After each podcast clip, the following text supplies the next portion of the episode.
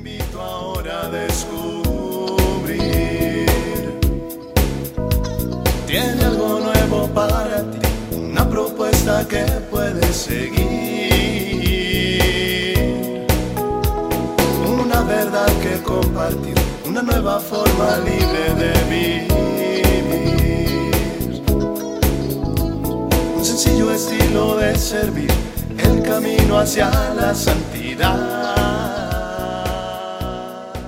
Hola, qué gusto encontrarnos en otra cápsula de paz y bien. Me encanta estos momentos en donde invocamos al Espíritu Santo para pedirle su compañía en estos minutos de reflexión, en estos minutos de paz y en estos momentos de encuentro con Jesús. Pues bueno, oye, ¿cómo andas de sueño?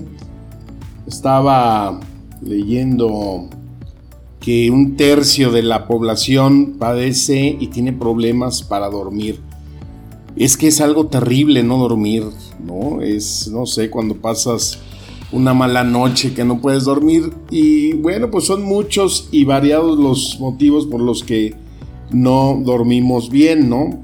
Que cenaste mucho, un bendito mosco que te fastidia toda la, noche, eh, problemas y yo creo que en un gran índice pues es esa pérdida de paz que tenemos por nuestros eh, problemas, por nuestras situaciones, por lo que vivimos en diferentes circunstancias. Estaba eh, viendo un video de un congreso de predicadores que hubo allá en, en Maui, creo que sí es Maui, ¿verdad? En, allá por en una de las islas de Hawái.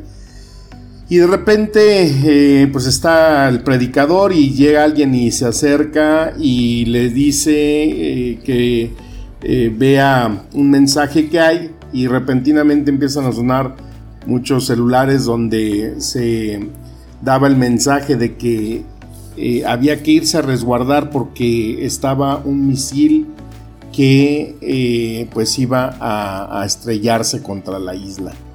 Y que pues eh, no era una práctica de rutina, sino que efectivamente era un ataque. Entonces, eh, bueno, pues decían ahí que se dio la alerta en toda la isla y que la gente pues, se metía hasta abajo de las coladeras. Y el que estaba precando dijo, pues saben que no hay ni dónde irnos a, a refugiar, Así que no perdamos la paz y vamos a continuar eh, con el mensaje que estoy dando. Y como a los 20 minutos volvió, le volvieron a dar un aviso a esta persona donde decía pues que todo había sido una falsa alarma, que el que había enviado ese mensaje pues lo había puesto por error. Entonces, lo impactante, ¿no? Como este hombre eh, logra no perder esa paz y no solamente eso, sino que la transmite a todos los que estaban ahí y nadie se salió del evento. Una situación así me supongo que debe ser pues bastante estresante. Si de por sí cuando escuchamos eh, pues siempre las noticias, ¿no? En cualquier parte del mundo los problemas que hay, vandalismo, marchas, eh, problemas, guerrilla en diferentes y por todo el orbe en cualquier país siempre se encuentra una situación tensa, difícil y más eh, desde que apareció este eh, famoso coronavirus. Pero sin embargo, el no perder esa paz, el ser portadores de paz, pues nos devuelve eso. Estaba, no sé si vieron estuvieron atentos a lo que el Papa Francisco eh, allá en Irak eh, fue a, su visita, en donde él lleva ese mensaje. El Papa dice, el pueblo iraquí tiene derecho a vivir en paz, el desafío de la fraternidad. El Papa dice que el camino es siempre la caridad, amor y la fraternidad son el camino para que reine la paz estos problemas, estas situaciones que vemos por todas partes, pues también fue algo que Cristo anunció ahí en Lucas 21-25. Dice, habrá señales en el sol, la luna, las estrellas, sobre la tierra, ansiedad de las naciones a causa de la confusión por el ruido del mar y la agitación. Los hombres desfallecerán de espanto a causa de la expectación de lo que ha de suceder en el mundo, porque las potencias de los cielos serán conmovidas. O sea, esto está anunciado eh, por el mismo Cristo. Sin embargo, pues también Cristo nos invita y nos recuerda muchas veces a que no perdamos la paz. Es que paz es una comunidad, es una comodidad muy preciosa, ¿no?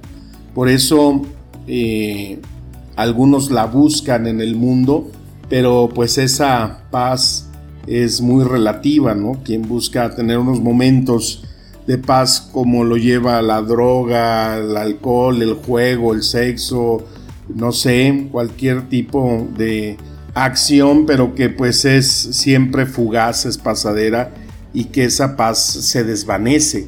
Y la paz que Cristo nos ofrece es una paz permanente. Y por eso todo lo que Dios hace es hacerlo siempre en un ambiente de paz, nunca de temor. El temor es lo que viene del mal. Dios nunca nos habla a través del temor. Ahí nos lo puntualiza en Juan 14, 27. Mi paz les dejo, les dejo mi paz, no se las doy como la del mundo. No se turbe su corazón ni se amedrente. Entonces, ahí es entender que nosotros tenemos que tener siempre como una de nuestras prioridades buscar esa paz. Una paz que también se vuelve sanadora, restauradora. Una paz que nos puede dar el bien dormir y que si es una paz que se pierde, pues entonces encontramos siempre una resonancia en nuestra salud, ¿no?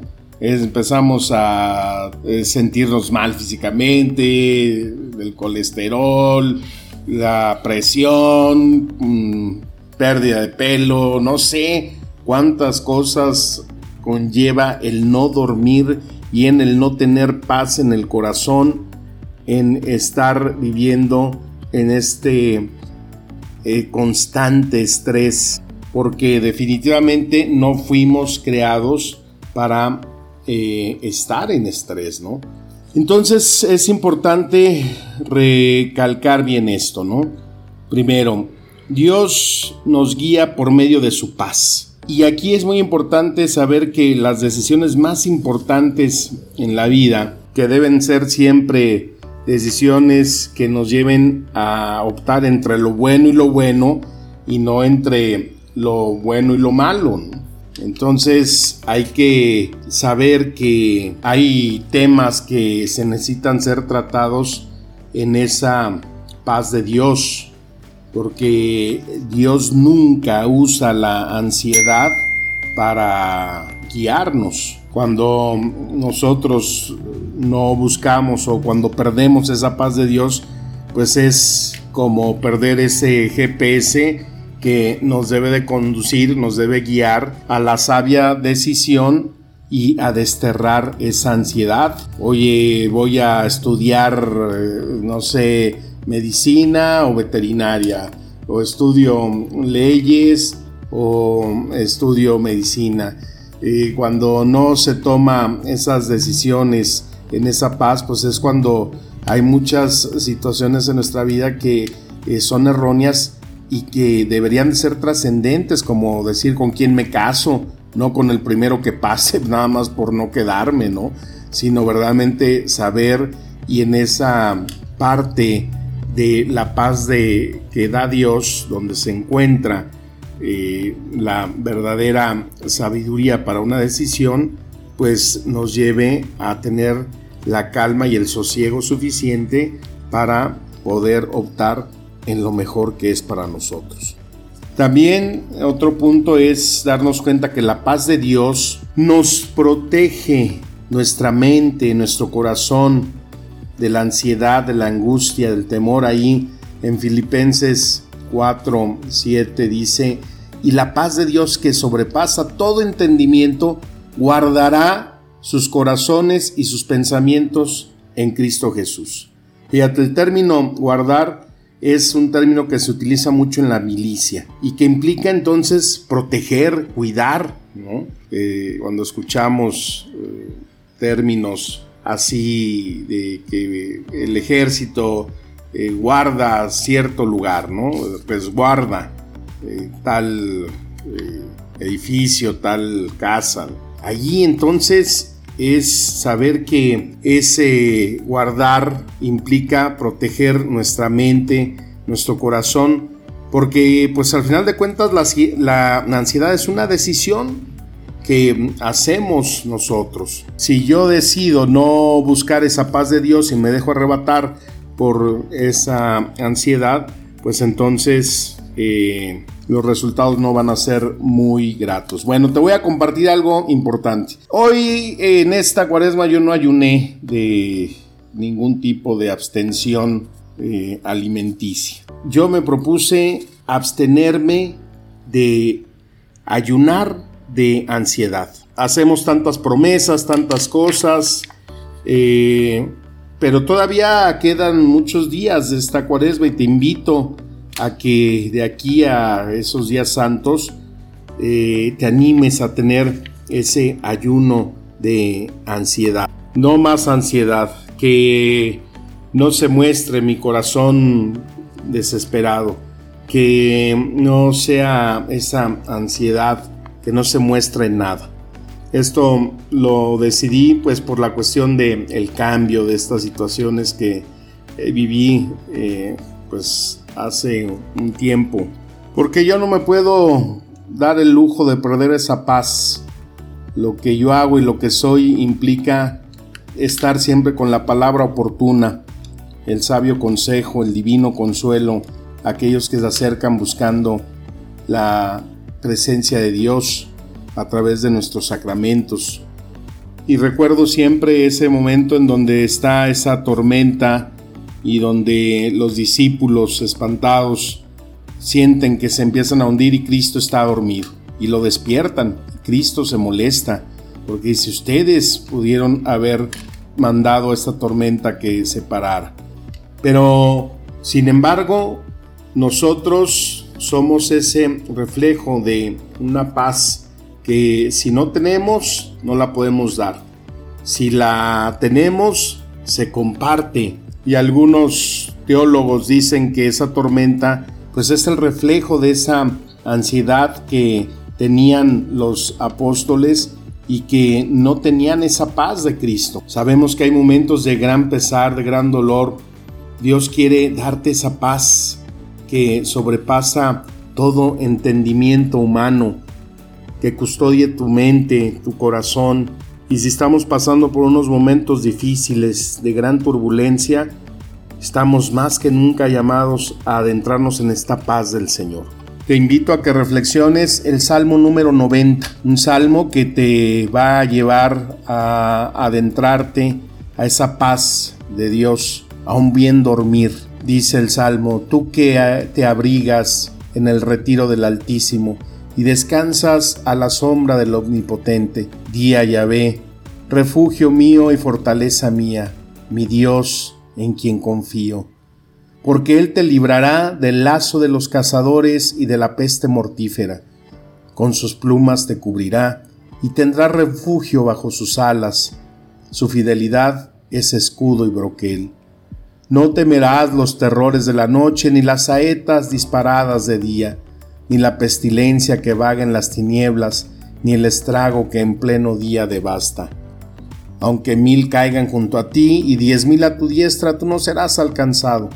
Antes bien con tus propios ojos contemplarás y verás la retribución de los pecadores, pues dijiste a Yahvé, tú eres mi refugio.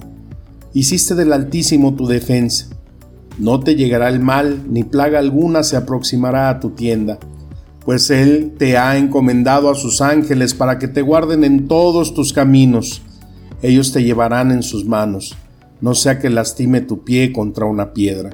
Caminarás sobre el áspid y el basilisco, hollarás al león y al dragón. Por cuanto Él se entregó a mí, yo lo preservaré, lo pondré en alto, porque conoció mi nombre. Me invocará y le escucharé, estaré con Él en la tribulación, lo sacaré y lo honraré, lo saciaré de larga vida y le hará ver y le haré ver mi salvación. Hermanos, que las palabras nos sigan administrando espíritu y vida. Te deseo un profundo deseo de paz y bien.